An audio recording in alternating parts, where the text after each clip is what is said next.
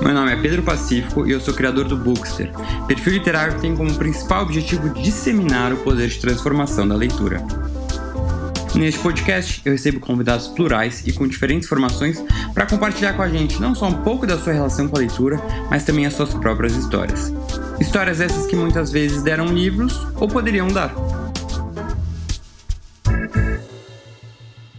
E o episódio de hoje é apoiado pela HarperCollins Brasil. Antes de começar o papo, queria dar uma dica de livro publicado pela editora, que é o Reformatório Níquel. Eu já li, adorei e tem resenha lá no Instagram. Mas basicamente, para quem não conhece, o livro foi baseado numa história real de um instituto na Flórida que funcionou por 111 anos e tirou a vida de centenas de crianças negras. Ele foi escrito pelo Colson Whitehead, que foi vencedor já de dois prêmios Pulitzer de ficção e usa né, a ficção para tratar a questão do racismo e lutar contra esse tipo de discriminação. Na obra, Whitehead conta a história de Elwood Curtis, um menino negro que está prestes a se matricular na faculdade da região, mas seus planos mudam quando ele é enviado injustamente para esse estabelecimento na década de 1960. O reformatório Nico é uma grotesca câmara de horrores onde os funcionários batem nos estudantes e oficiais corruptos roubam a comida e suprimentos. Colson relata os detalhes desumanos e indizíveis do racismo institucionalizado que coloca os negros à mercê das decisões preconceituosas dos brancos. Então fica aí a dica de leitura para vocês. Fala galera, tudo bom? Bem-vindos aqui a mais um episódio no podcast Daria um Livro, hoje temos uma convidada muito especial, a Jamila Ribeiro, a, né, uma pensadora à, à frente aí dos nossos tempos e trazendo discussão sobre temáticas tão importantes. Ela já está com o, o, livro dela, Pequeno Manual Antirracista, aí na lista dos mais vendidos por um bom tempo. Uh, fez muita gente repensar, eu inclusive li esse livro recentemente, adorei e hoje ela está aqui para compartilhar um pouquinho com a gente a sua experiência com as leituras, a gente debater alguns têmicas, alguns temas polêmicos de certa forma, mas que eu acho que ela já está acostumada a enfrentar e também saber um pouquinho né, quais são as leituras aí que inspiraram tanto a Jamila. Então, Jamila, em primeiro lugar, gostaria de te agradecer muito de você ter aceitado o convite. É uma honra você estar aqui uh, para conversar comigo. Vários seguidores meus pediram para você uh, estar aqui conversando com a gente, então eu tenho certeza que muita gente vai gostar. Eu que agradeço, Pedro, pelo convite. É um prazer falar com você. Finalmente deu certo. A gente estava ali tentando já há algum tempo e eu fico bastante feliz de participar.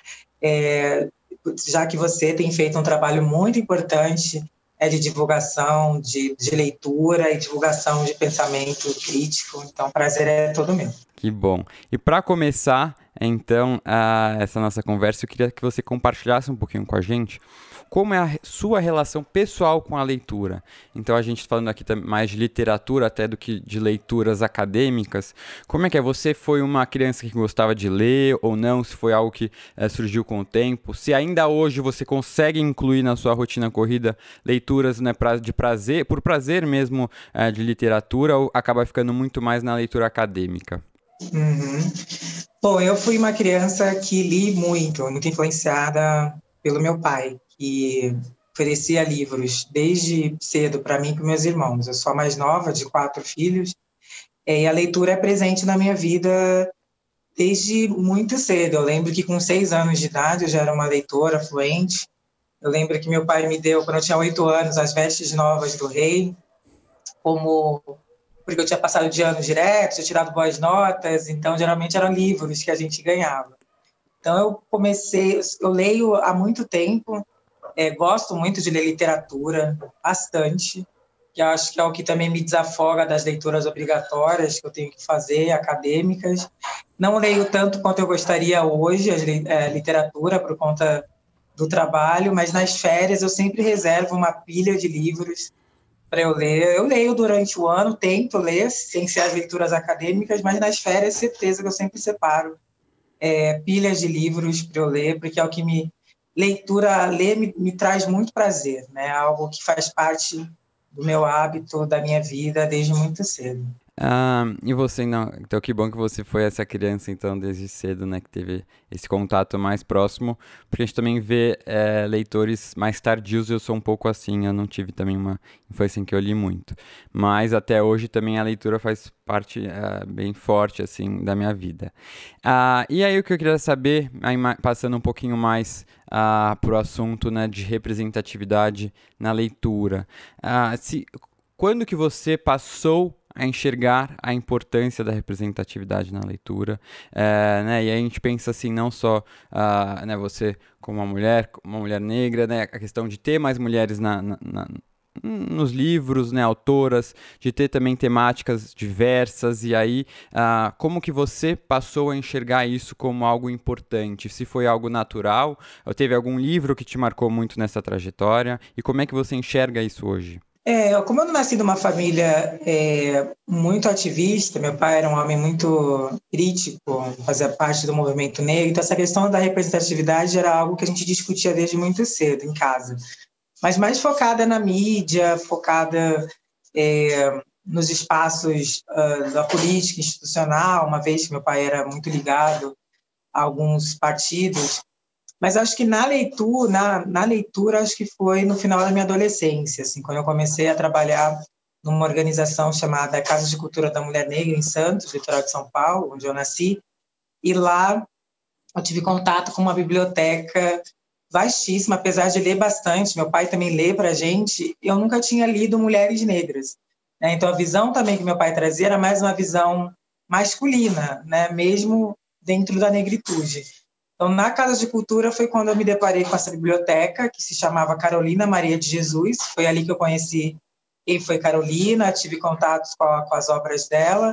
E aí tinha uma série de livros, foi ali que comecei a meu amor pela Toni Morrison começou, que eu sou apaixonada pela Toni Morrison e li várias, que já todos os livros dela. É, mas foi nesse momento especificamente, acho que quando eu fui trabalhar numa organização feminista negra e que fazia questão, né, tinha como uma visão política, um ato político, ter uma biblioteca majoritariamente formada por tanto literatura como ensaios, reflexões críticas feitas por mulheres negras.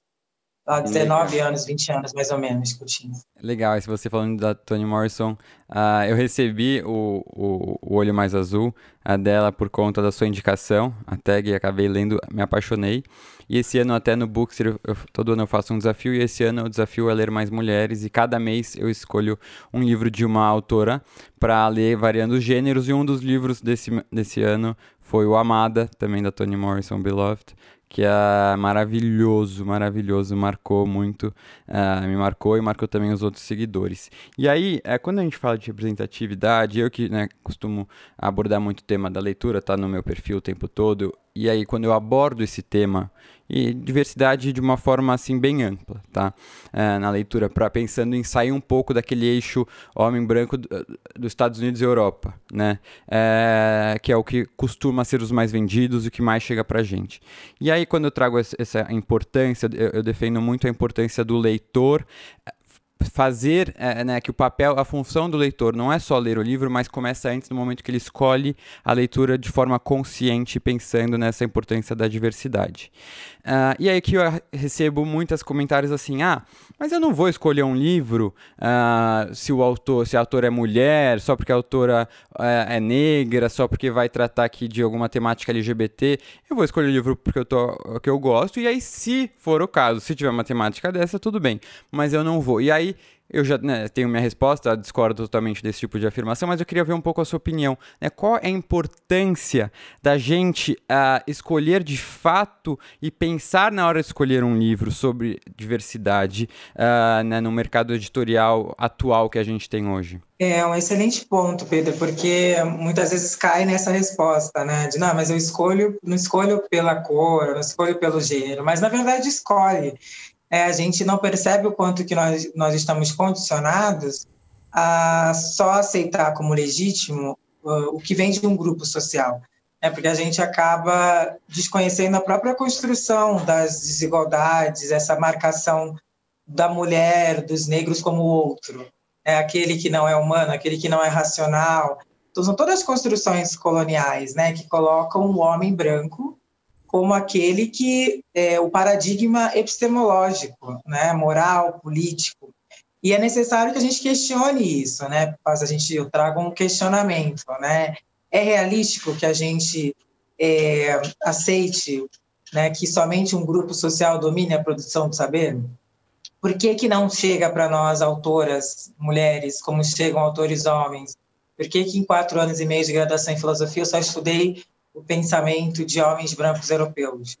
É então, a gente precisa questionar esse interdito né, que só legitima como um discurso de verdade ou como discurso legítimo aquilo que vem desse grupo social. Então, a gente condiciona e não entende que existem hierarquias na nossa sociedade criadas pela opressão de raça, classe e gênero. A gente esquece da Constituição do Império de 1824, que proibia pessoas negras de estudar. A gente esquece que as mulheres não não historicamente não tiveram as mesmas oportunidades de acessar os espaços acadêmicos como os homens, e é justamente por isso que já ficando alijado desses espaços. Então as pessoas querem negar as construções sociais das desigualdades, esse é um ponto. Só que mesmo com essas desigualdades, existiram e existem mulheres, pessoas negras que produziram. A pergunta é, por que que eles não recebem a mesma atenção? Por que que eles não recebem o mesmo é, o mesmo olhar de, de, legitimar, de, de ser legitimado. Então, se a gente não investigar isso nós, a gente vai continuar sempre lendo as mesmas pessoas, porque estamos condicionadas é, a achar que é só essas pessoas, se a gente não investiga. E aí a gente foi com uma visão de mundo muito limitada, né? quando a gente só lê aquilo que vem de um grupo social. Se, é, se outros grupos sociais compõem é, o mundo, por que, que nós não temos acesso a essas visões de mundo? Nós seríamos pessoas muito mais interessantes se ampliássemos essas visões. Então, claro, eu não vou ler a Toni Morrison porque ela é negra simplesmente, mas porque primeiro que ela é excelente, ela é brilhante, mas porque ela traz é, uma visão de mundo que talvez um homem branco da França não vá trazer. Agora eu posso ler os dois, né? Por que, que eu só estou lendo um?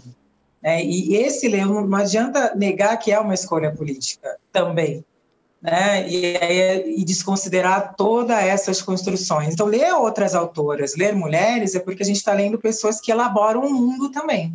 Se essas pessoas também estão elaborando o mundo, por que, que nós estamos ainda nos recusando a, a ler e conhecer essas elaborações de mundo?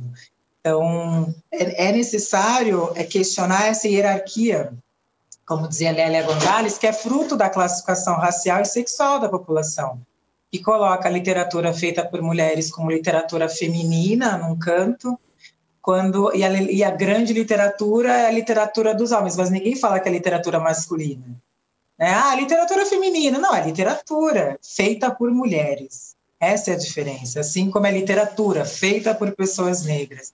É, então, às vezes, a gente não pode cair nessas inversões, senão a gente acaba esvaziando o debate e deixando de valorizar uma série de autoras e autores fantásticos por conta desse condicionamento né, do nosso olhar em relação é, às próprias construções das desigualdades. Sim, é, concordo totalmente com o que você falou e realmente até fiz um, me propus um desafio esse ano, no meio do ano. Assim, eu já venho há alguns anos já tentando, né, diversificar cada vez mais as minhas leituras, mas esse ano eu fiz um desafio de tirar todos os livros escritos por homens da minha estante, que é bem grande, para ver o que, que, sobraria. E você vê que, assim, é muito menos livros escritos por autoras mulheres. E isso porque eu já tô, né, num, num, num processo. Uh, e aí outras pessoas inspiradas também fizeram isso, e realmente é um choque você fazer isso, sabe? E eu tenho certeza que se eu fizesse isso em relação a autores negros, ia ser talvez pior ainda o cenário, também autores LGBT ter talvez muito ruim o cenário, né? Então, é realmente, se a gente não para para pensar, a gente não percebe essa desigualdade, mas ela existe a gente tem que reconhecer. Então, não é só falar, ah, estou comprando porque eu quero ler o que eu gosto. Você tem que identificar o, o a escolha dos seus livros como um ato político, né? Também, como você bem falou. E aí, uh, eu gostei né, que você falou, comentou sobre essa parte também de a gente tentar reparar um pouco da, da falta uh, de, de, de, de, representatividade mesmo que mulheres e negros né, tiveram, e aí falando aqui especificamente uh, da população negra, que aqui no Brasil ficou anos, uh, né, décadas sem poder exprimir a sua, seus pensamentos, né, a sua arte. Uh, você acha que existe a possibilidade de compensar, e aqui falando de uma. Não compensar, mas talvez suprir essa falha. É um dano já totalmente uh, produzido ou há uma possibilidade da gente reparar ao menos isso? Como é que você enxerga essa a, né, nossa responsabilidade com o que ocorreu? Uhum. É, eu acho que é importante, eu sou otimista nesse sentido de que é, é possível reparar, desde que nós nos responsabilizemos por isso. É, desde que nós entendamos de fato que há essa desigualdade histórica, né? E o quanto que isso foi danoso não só para as pessoas negras, mas também para as pessoas brancas, né, que criaram as suas subjetividades muito pautadas num lugar de superioridade, né, de não enxergar é, os outros grupos sociais. Isso é danoso para a sociedade como um todo. Então, eu acho que é importante políticas públicas, sem dúvida nenhuma, é, programas, de fato, de incentivo à leitura, de fato, a gente está num país que existem é, centenas de municípios que não tem uma livraria, que não tem uma biblioteca. A gente está falando de um país de dimensões continentais e que muitas pessoas têm dificuldade de ter acesso ao livro, né? Do quanto que é importante ter políticas públicas de democratização né, do acesso à leitura, democratização de acesso à educação. Eu acho que é possível reparar, desde que a gente entenda a nossa responsabilidade, entenda quais projetos políticos nós estamos apoiando, se esses projetos eles de fato têm um compromisso com essa democratização, com essas pautas que a gente defende. É, vai demorar muito ainda, mas é muito importante que a gente desperte para essa questão, porque o que acontece no Brasil, eu vejo, é muito um lugar de das pessoas não entenderem a complexidade dessas questões às vezes. Elas ainda estão muito, né, eu brinco, dormindo em berço esplêndido às vezes em relação a certos temas, algumas deliberadamente, outras Sim. porque de é, fato porque, não às tiveram vezes é não entender, mas é mais que isso é não querer entender, né? nem tentar entender. Não querer. Exatamente, muitas nem querem entender, né? Mimimi, ponto e outras, de fato, não tiveram acesso a essas reflexões críticas. A gente está falando de um país que a educação, como ela né, foi estruturada nesse país, é, só a educação pública de base, infelizmente, uma educação que requer de muito investimento, que só quem pode pagar escolas vai ter acesso a uma educação dita de qualidade, e mesmo nessa educação dita de qualidade, ainda o que predomina é um pensamento hegemônico. É, ainda há falta ali de uma visão mais plural. Então, por mais que a gente tenha dispositivos legais, né, como a Lei 10.639 de 2003, que obriga o ensino da história africana e afro-brasileira nas escolas, ainda é uma lei que requer de implementação real, né? Fica muito à mercê da vontade política de prefeitos, de, de municípios e de estados, né? Mas importante, às vezes eu falo isso, tem gente que fala, nossa, eu nem sabia dessa lei. Eu falei, pois é, importante a gente saber, inclusive para você cobrar a escola do seu filho, da sua filha, vocês estão implementando essa lei. Então, às vezes a gente nem tem acesso às, às coisas que já existem para a gente poder cobrar.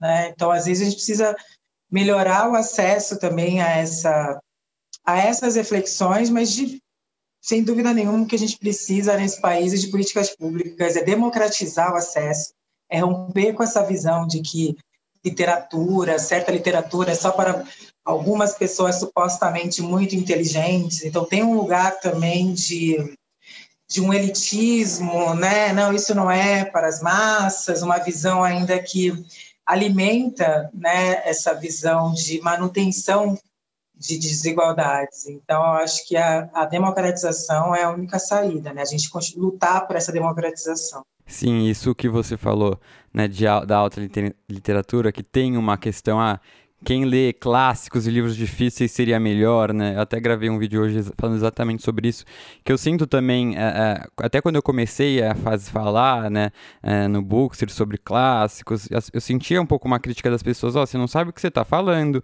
você não tem informação nisso, sabe? É, não é lugar de, de influencer falar de, de livros assim, né? Quando, na verdade, na minha opinião, os livros são. Não existe alto, bons e ruins livros em sentido de ser melhor ou pior, né? Vale qualquer leitura, é mais importante a gente conseguir diversificar as nossas leituras. Uh, e hoje em dia, você vê uma uma mudança, né? Uma, se, se, há um, um, progresso no mercado editorial é, com maiores espaços para pensadores, escritores, filósofos é, negras e negros, uh, você acha que isso está surgindo e se isso tende a aumentar ou você acha que talvez é uma fase que estão se valendo aí de uma movimentação maior política? Uhum. É, eu acho que não é um momento, eu acho que de fato é um movimento que já começou há muitos anos e que hoje é, ele acabou se ampliando. É, a gente tem desde iniciativas como Cadernos Negros, desde a década de 70, é, publicados pelo Quilomboje, que fazia é, antologias de contos e poesias, publicando autores negros, a editora Palas, a Mas Edições em Belo Horizonte. Existiram uma série de iniciativas importantes no Brasil, é, de, de, de, vindo das, dos próprios movimentos negros, porque entendiam que era importante é, fazer essa disputa, uma vez que as grandes editoras ainda ignoravam essa demanda. A Conceição Evaristo, por exemplo, ela publicou nos Cadernos Negros, né, uma autora que teve um reconhecimento muito tardio. E tem uma frase dela que eu gosto muito, que ela diz: a questão não é escrever, é publicar. É como conseguir publicar os seus livros num país que é predominantemente publica homens brancos, né? É, predominantemente. Então, eu acho que agora a gente conseguiu ampliar esse movimento, que já é antigo, eu mesma coordeno projetos independentes de publicação de autores negros, o selo Soli Carneira, a coleção Femininos Plurais. E hoje, de fato, tem tido uma mudança interessante, né? Até as grandes editoras começarem a publicar por conta desses movimentos e desses projetos que mostraram que vende, que mostraram que é possível. É, eu lembro que quando eu lancei o Lugar de Fala, para uma editora muito pequena, de BH, hoje a gente está com a editora Jandaíra, é, e aí fez um baita sucesso. E aí sim eu fui para uma grande editora. E aí eu acho que a gente também começou a mostrar que a forma também de fazer, né, de não fazer só eventos em livrarias. Essa foi uma escolha minha como coordenadora. Vamos fazer eventos em espaços públicos, com coletivos, porque muitas pessoas nunca entraram numa livraria. As pessoas não param para pensar. Às vezes é tão natural na realidade delas mas tem uma série de pessoas que às vezes se intimidariam em entrar numa livraria, a depender do lugar social que elas vêm. Então, com a coleção, a gente fez um trabalho muito, não, vamos fazer em espaços públicos, vamos descentralizar, vamos fazer eventos é, no Acre, vamos fazer eventos no interior do Rio Grande do Norte, e em todos esses lugares a gente tinha público. E era um negócio assim que a gente ficava muito, às vezes, muito tocado de ir para o interior, para Apodi, no Rio Grande do Norte ter público. Para Mossoró. Nem vocês às vezes acreditavam assim. A gente né? foi para vários lugares. Nem acreditava, falava, ah, imagina, vai ter poucas pessoas e tal. E bum, um monte de gente. A gente ficava até emocionada assim, de ver como as pessoas também. Era uma demanda reprimida, as pessoas também queriam se ver naquela reflexão, elas queriam se ver naqueles livros. Né? Elas talvez não se identificassem com o que estava sendo feito ali há tantos e tantos tempos. Então, eu acho que agora que é, na última flip, né, dos livros mais vendidos, quatro autores negros, um indígena. Então, as pessoas, as, as, grandes editoras começaram a perceber. Então, você tem agora a tradução de quase todos os livros da Bell Hooks, da Angela Davis, é, várias autoras também africanas sendo publicadas. Companhia das Letras vai publicar, agora republicar, né, Carolina Maria de Jesus. Enfim, então acho que entenderam, né? Mas isso só foi possível pelo trabalho da, dos projetos independentes das editoras pequenas, né, que souberam ali é, tensionar e digo, inclusive influenciar o mercado editorial, né? É assim que eu vejo, assim, né? acho que a gente conseguiu influenciar, fazer com que eles entendessem a importância, né? E está vendendo, né? É, porque tinha muito essa questão, ah, não vende. Ator Negro não vende. Eu lembro que quando eu indiquei a Toni Morrison para a TAG, era, diziam, ah, a Toni Morrison não vende muito no Brasil, porque ela é uma autora muito difícil. E não vendia mesmo. É, a, a companhia publica, porque é uma Nobel de literatura, né? E, mas não, não fazia muito sucesso. Eu lembro quando eu indiquei para a TAG, foi um baita sucesso. Sim. Né? As pessoas começaram assinar e ler. Eu falei, gente, tá vendo? Tem que apresentar para as pessoas. Talvez estivesse ainda muito limitado a alguns círculos. E é muito Totalmente bonito de ver adolescentes me escrevendo, cara, tô lendo, tô amando, senhoras de 70 anos. Quando a gente abre, aí a gente vê quanto que toca as pessoas, né? Talvez é, fosse isso que faltasse, né? É, é isso, Jamila. Uh, e assim, né? O livro que você escolheu não é. Tudo bem, Amada é um livro mais difícil? É. Mas o livro que você escolheu não é um livro difícil para conhecer a, a Toni Morrison. E isso de você falar que né, estava restrito a, a círculos é tota, muito verdade isso.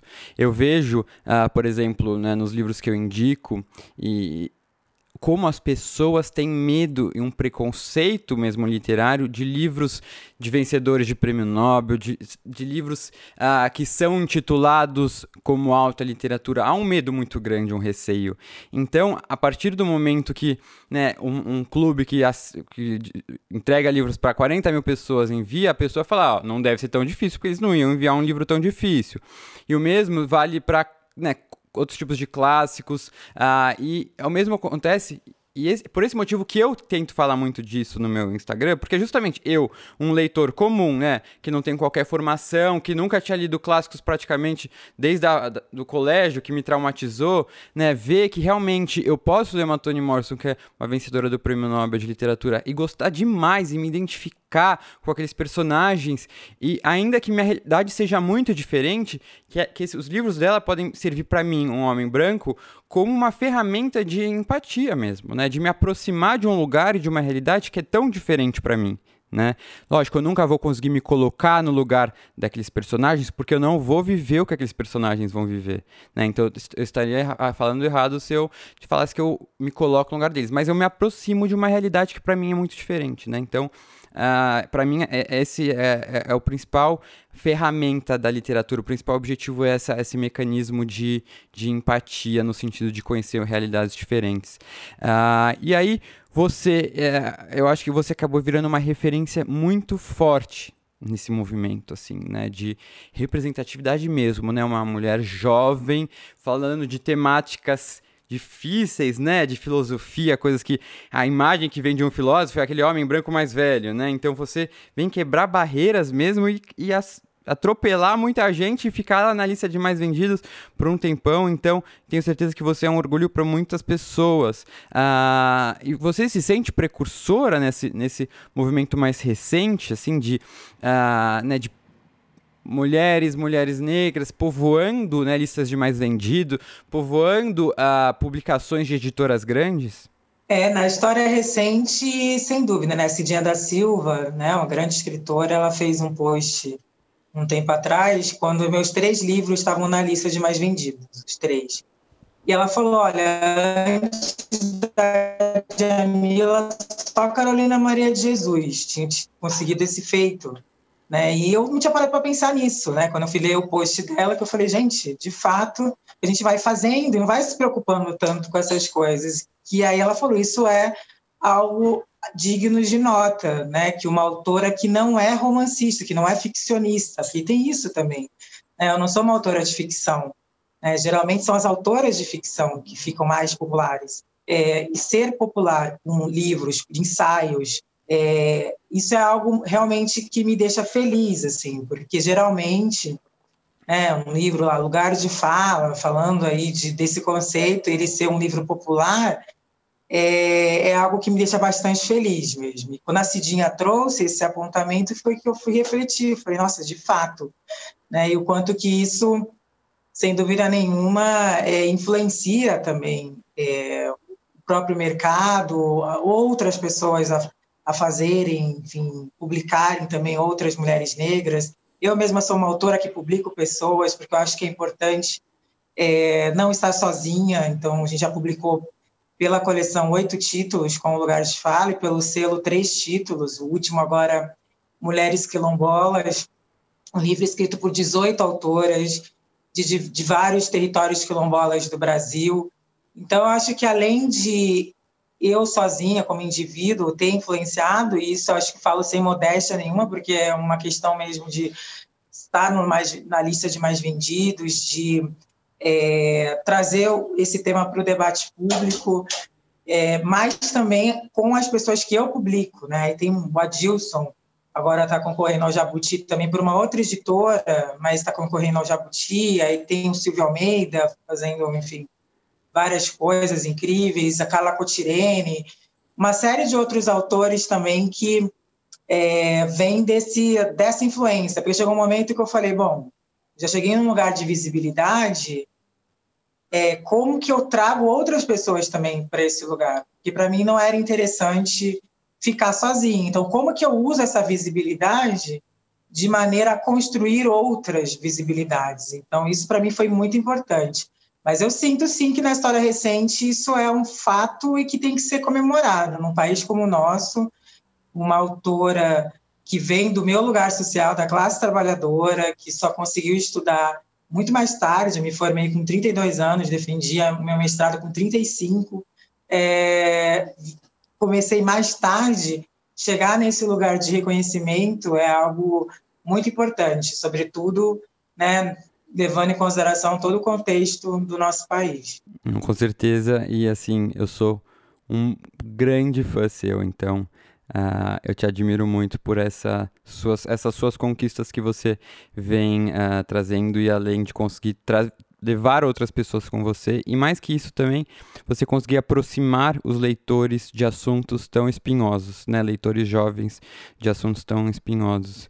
Uh, e o seu livro, né, Lugar de Fala, eu acho que ele, ele traz discussões até mais profundas, né, que às vezes são mais difíceis de entender, e eu até sinto em alguns momentos que ele gera uma certa dúvida, né, no, nesse conceito. Algumas pessoas ficam com receio de falar, né, se eu posso falar ou não sobre esse tema. É... E aí eu queria ouvir um pouco de você, até para esclarecer, né? Eu já, eu já li, então eu já sei né, o que você defende, mas eu, vi, eu queria ouvir de você por exemplo, você, né? Uh, se você fosse falar nas suas redes sociais, defender, por exemplo, uma leitura com uma temática LGBT, né? Porque acho que você não faz parte do grupo LGBT. É, você pode falar sobre isso, né? O que que te, né, o que que te impede de falar sobre isso ou não? O, o lugar de fala, onde estaria o seu lugar de fala nessa história? Uhum. É uma pergunta importante porque, de fato, gera muitas dúvidas, confusões. Né? Pessoas deliberadamente esvaziam né, o conceito. E aí fica muito nas, nas redes sociais, cai em dois lugares, dois extremos. Ou é o interdito, ah, agora a gente não pode mais falar, ou cai no lugar de, ah, não é o meu lugar de fala, então não tenho nada a ver com isso. É, não é nenhuma coisa nem outra, né? Acho que o primeiro lugar de fala é o desvelamento dos processos históricos que criam essas hierarquias, que determina quem pode quem não pode falar. É importante que o homem branco, heterossexual, rico, entenda que historicamente ele foi o sujeito que pôde falar, que foi colocado como paradigma epistemológico, é, que domina esse regime de autorização discursiva. Isso é importante que ele entenda né, que isso foi feito às custas do silenciamento de muitos grupos. E se ele naturaliza esse lugar, né, eu estou aqui porque sou genial e não porque necess... é, teve oportunidade de acesso para estar naquele lugar, ele vai acabar legitimando até as próprias teorias racistas do século XIX, né, que diziam que negros eram inferiores intelectualmente. Nós, como dizia Simone de Beauvoir, né, uma autora que eu estudo já há 15 anos, as mulheres são inferiores, ela fala, mas é no sentido da palavra inferior que nós temos que perceber, é inferior no sentido social, de não ter as mesmas oportunidades, e não intelectualmente, não é um debate de capacidade. Então, o primeiro ponto, pensar lugar de fala é isso, entender como essas hierarquias foram construídas. A partir disso, a gente consegue entender que mulheres negras partem de um lugar social que elas têm muito menos oportunidades, assim como homens negros, pessoas indígenas, em grupos historicamente discriminados no geral. Justamente por isso que a gente não tem é, tantos livros, uh, não tem uma paridade né, de livros publicados entre homens e mulheres e brancos e negros. Dito tudo isso, claro que é, se, se, todos nós fazemos parte desse sistema, é, é, é, importante que todos nós entendamos a importância de nos responsabilizar para a quebra dessas hierarquias. Então, é fundamental que pessoas brancas entendam isso, leiam autores negros, leiam mulheres, homens leiam mulheres, que eles entendam o seu lugar social de privilégio e como que a partir desse lugar eles podem impactar positivamente nos lugares, nos outros lugares sociais. Né? Não é uma questão de representatividade. Né? Eu, falo até no livro, é uma citação que eu coloco, uma travesti pode não se sentir representada por mim, porque eu não sou uma travesti, ela tem todo o direito, num país em que elas não são representadas, em que elas são subrepresentadas. Tem que lutar para ter mais representação. Mas eu, do meu lugar social, eu posso publicar autoras travestis, eu posso escrever sobre isso na minha coluna, é, trazendo a reflexão para as pessoas, eu posso organizar eventos e convidar essas pessoas para estar à mesa falando sobre essas questões, eu posso me colocar num lugar de escuta. Então, acho que essa é a diferença, que às vezes as pessoas não entendem. Claro que a gente não pode negar é, esse, essa reivindicação histórica por representatividade. A gente quer mais mulheres, mais mulheres negras dentro dos espaços. Esse é um direito que a gente legítimo. Porém, isso não quer dizer que as pessoas brancas não vão conversar sobre isso, não vão pautar. Se você é empregador, você pode empregar pessoas negras. Se você é professor, rever o seu currículo, sua bibliografia, colocar mais autoras negras, autores negros na sua bibliografia, falar sobre isso para os seus estudantes, para os seus alunos, apresentar autores negros para os seus alunos. Né? Então, não é o que se fala, é de onde se fala. Né? E aí gera todas essas confusões, que as pessoas falam, ai, eu não posso mais falar. Gente, homem branco sempre pode falar. O lugar de fala é romper com o interdito que já está posto, inclusive, não é um interdito. É só a gente olhar todas as publicações dos últimos anos, 90% de homens brancos. Isso significa que nunca houve interdito para eles. O que a gente está dizendo agora é: nós também queremos falar, nós também queremos participar, e não só ser falado, nós também queremos ser sujeito epistemológico, né? e a gente quer coexistir. Né? E para isso é importante que quem sempre esteve num lugar de privilégio entenda né, o direito legítimo do outro e também entenda a, sua, a necessidade de participar desse debate né, de maneira responsável. Excelente. Acho que vai esclarecer para muita gente que acaba usando esse conceito uh, de forma indevida, até para tentar calar ou para se justificar a sua não uh, participação ativa né, é, contra certos tipos de discriminação. Uh, e aí, passando para um, uma temática um pouquinho mais leve e mais gostosa de falar, não que as outras não sejam boas, mas você falou que né, não escreve ficção. Você tem alguma vontade de escrever um romance, por exemplo, um, uma ficção? Olha, meu editor na Companhia das Letras, ele fica sempre me, é, é, me cobrando isso. É, eu tenho vontade, na verdade, não é nem que eu não escrevo no sentido assim de. Ah, nunca publiquei nada. Mas eu já eu tenho poesias publicadas em algumas antologias. Eu venci o concurso lá da Unifesp de poesia em 2010, eu acho. Estudei na Unifesp de Guarulhos. Então eu gosto de escrever sim sobre. Mas eu estou escrevendo um livro novo agora que não é bem diferente de tudo que eu já escrevi, né? Um livro que eu estou escrevendo é mais de memórias, assim, se chama Cartas para Minha Avó. Então, tô, minha avó faleceu, eu era adolescente, minha mãe faleceu, era tinha 21 anos, então perdi a mãe, avó e mãe num período muito curto.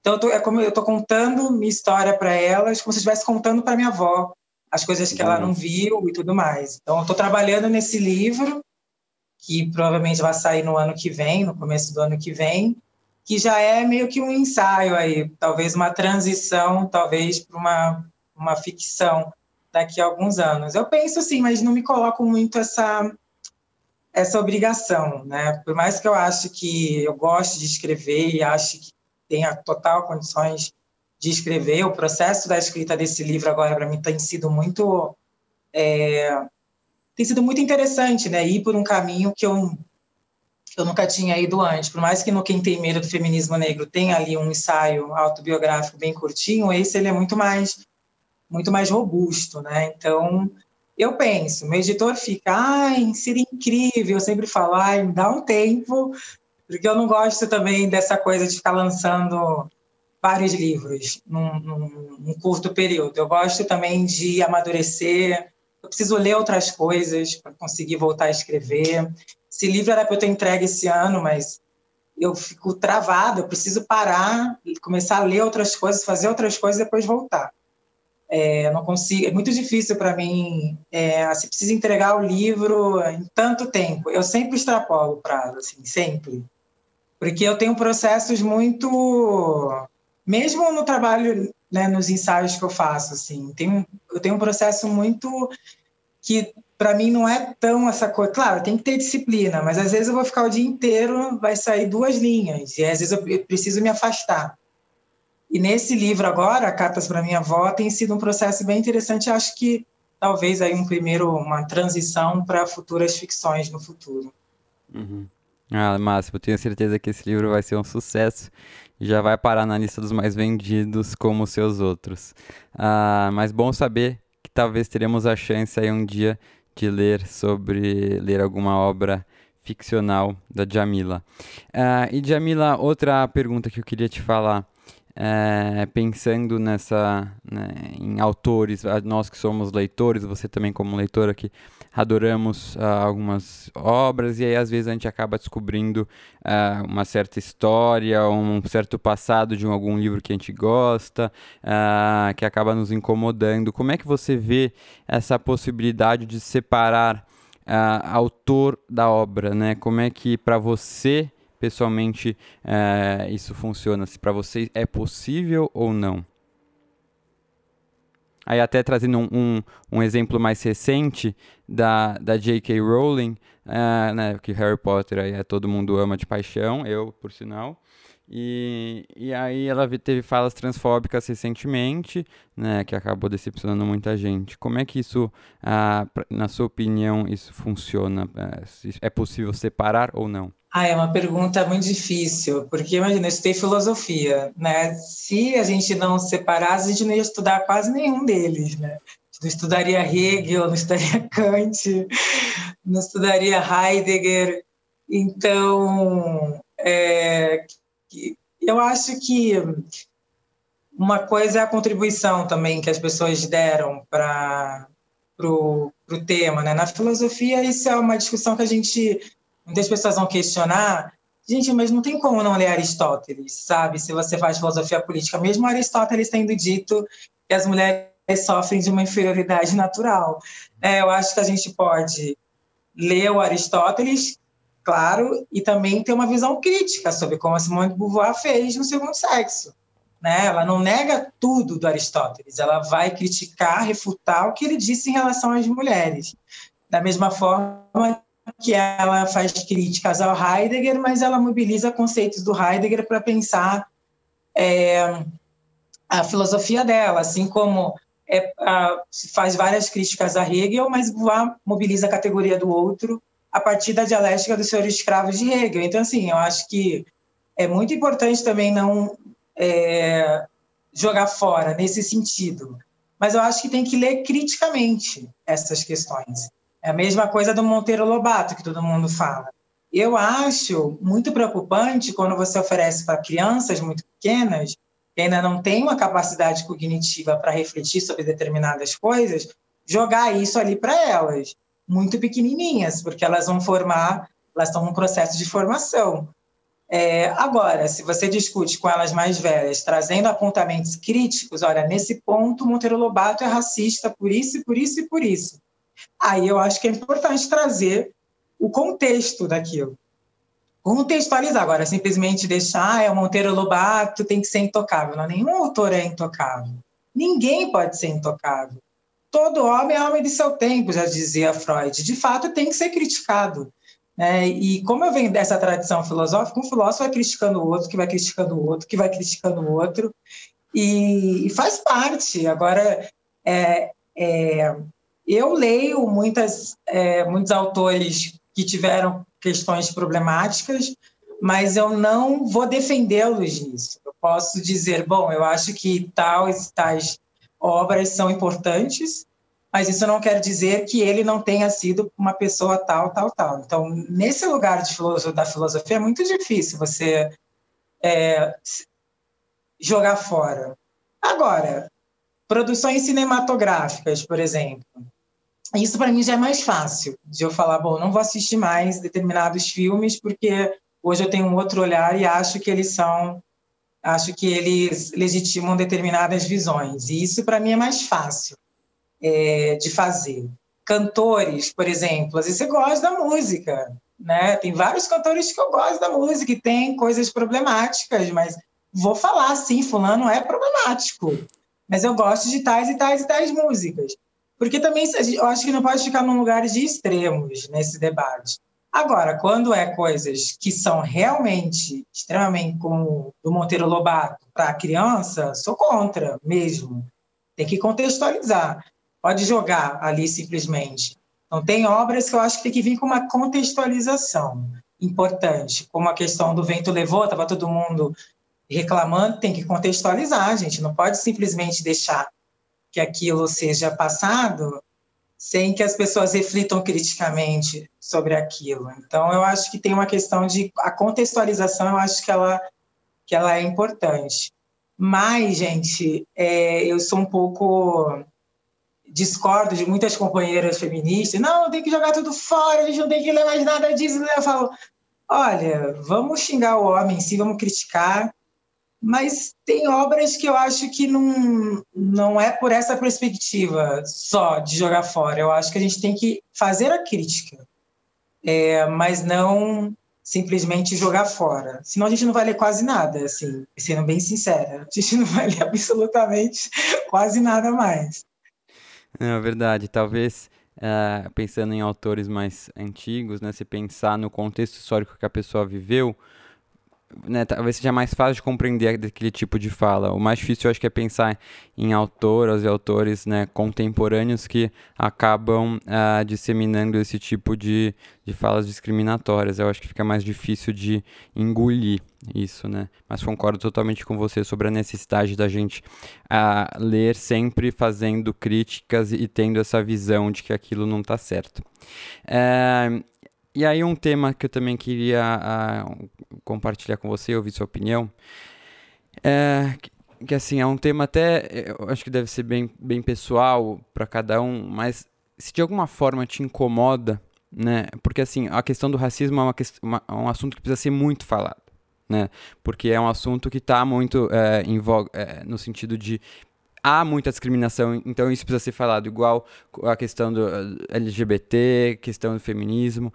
Mas você sente às vezes assim que cansada, porque sempre é chamada para discutir como uma mulher negra, né, e não às vezes como uma filósofa de, de, de, de, se sente isso, há essa repetição de temáticas, né, e aqui até, é, né, de certa forma a gente falou muito tempo sobre esse, esse tema, porque você é ao mesmo tempo muito, uma referência muito grande nisso, então, né, fica aquela coisa, ah, eu te chamaria para fazer mil conversas também aqui, sabe, a gente ficar conversando sobre livros aleatórios, né, mas você sente que há essa repetição, isso te incomoda de alguma forma? Essa é uma boa pergunta. Muitos é, pesquisadores, negros e negras, reclamam né, disso. Só sou chamado para falar disso e tudo mais, estou cansado disso. Eu acho que há várias é, respostas a isso. Eu fiz uma escolha política de falar disso. É, eu poderia falar, sei lá, de Sartre, que eu adoro, e li, pesquisei. Mas eu acho que eu fiz uma escolha política de falar de teóricas feministas, de teóricas feministas negras. E por que que nós achamos que essas teorias, às vezes, elas são menores? Às vezes, ah, é só falar disso, mas não, é, é tudo. Né? Na verdade, são teorias super importantes e o que, que não é racismo, né? Numa sociedade que o racismo estrutura todas as relações sociais. Falar de economia é falar de racismo. Falar de Acesso à moradia é falar de racismo, falar de acesso à saúde é falar de racismo. O problema é que as pessoas ainda não entenderam o que é falar de racismo. Então, elas acham que falar de racismo às vezes é só falar das coisas que aconteceu com você pessoalmente. Mas quando eu falo se a maioria da população é, que não tem acesso à moradia é negra, discutir habitação é discutir racismo. É, então, às vezes, eu acho que também falta o entendimento do que é discutir racismo, que é algo muito maior e mais profundo, do que meramente algo específico. É, então, nesse sentido, não me incomoda nem um pouco, é, porque eu acho que é, falta o entendimento para as pessoas. Falar de literatura é falar de racismo, é falar de processos históricos que nos deixaram apartados de ter acesso é, a espaços de educação, a espaços de de leitura. Então, não me incomoda, muito pelo contrário. Eu fiz essa escolha. Agora, me incomoda um debate que não é qualificado sobre racismo. Aí, isso sim me incomoda. Que é sempre, ai, Jamila, porque o racismo, né? E aí a pessoa não é, acha que racismo é só ficar falando de coisinhas ali muito pontuais. Então, o, de, o debate não qualificado sobre racismo é o que me incomoda, né? E não de, de falar sobre racismo em si. Né, que no pequeno manual ponho na educação, mercado de trabalho, segurança, perpassa todos os espaços. Eu acho que é isso que falta aí nas pessoas. Agora, me incomoda, por exemplo, eu estar em determinados espaços, é, sei lá, num momento de diversão, estou ali conversando num bar, aí a pessoa chega para mim e fala, ai, nossa, né, o racismo. Eu falo, ai, cara, hoje eu só queria tomar minha cerveja, tô afim. né? Falo sobre isso, tá lá no meu livro, me incomoda esse lugar de, é, sei lá, acontece alguma coisa, aí as pessoas ficam me marcando loucamente, você não vai falar sobre isso? Não, por quê? Porque, gente, tem no meu livro, tem nos autores que eu publiquei, eu não tenho que ficar falando toda hora. Por que não? Porque hoje eu quero postar um vídeo fazendo incenso natural, porque eu sou um ser humano e eu gosto de planta, eu gosto de fazer incenso natural, gosto de assistir série, eu gosto de maquiagem, eu gosto de uma série de coisas. Então, eu tenho o meu trabalho, mas tem a Jamila pessoa né, que gosta de uma série de coisas e que não posso ser uma atendente de demandas dos outros. Isso também é discutir racismo, achar que eu tenho que ser uma atendente de demandas ou que eu tenho que ficar explicando tudo. Eu falo, gente, joga no Google, né, vai lá pesquisar. Né? E às vezes eu estou de férias, eu falo, põe lá, estou de férias e tal. Aí a pessoa vai lá, ah, mas aconteceu tal coisa, você precisa falar, não, estou de férias, não vou falar sobre nada porque eu estou de férias.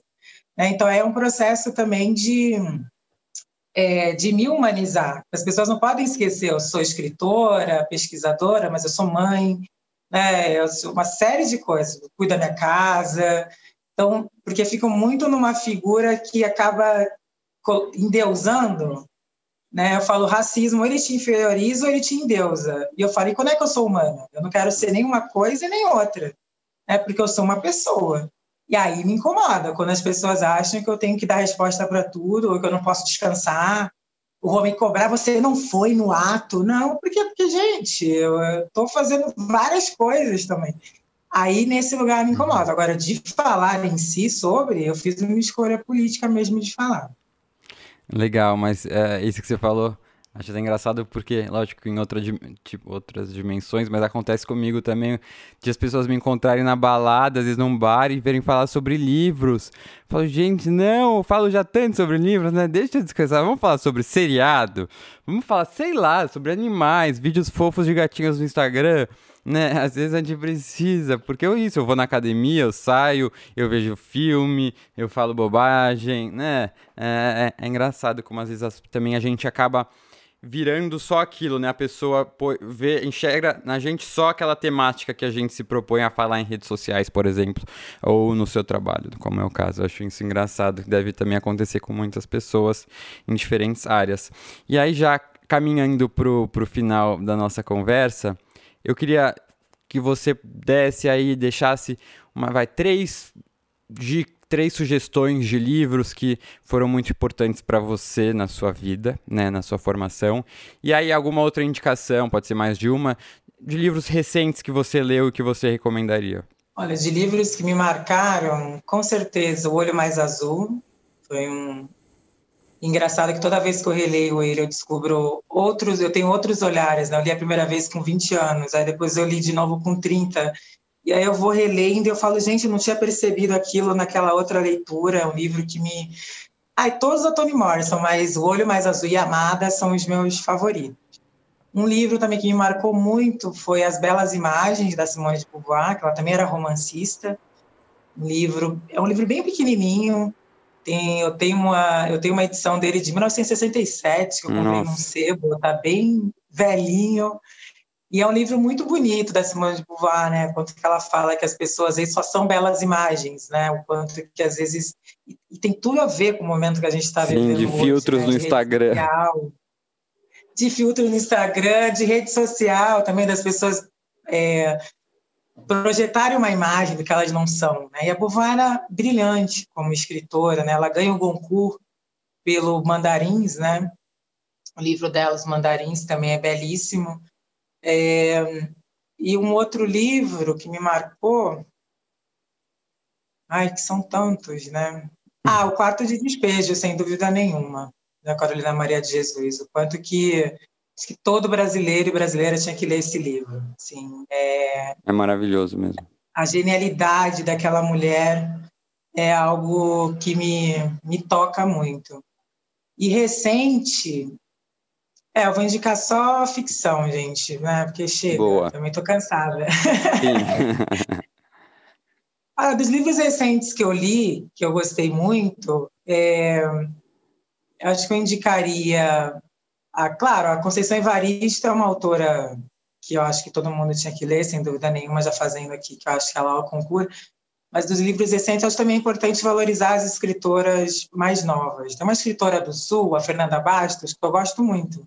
Não, não ela tem um perfil no Instagram chamado Bovaristas, e ela também tem uma pequena editora, ela publica também ficção.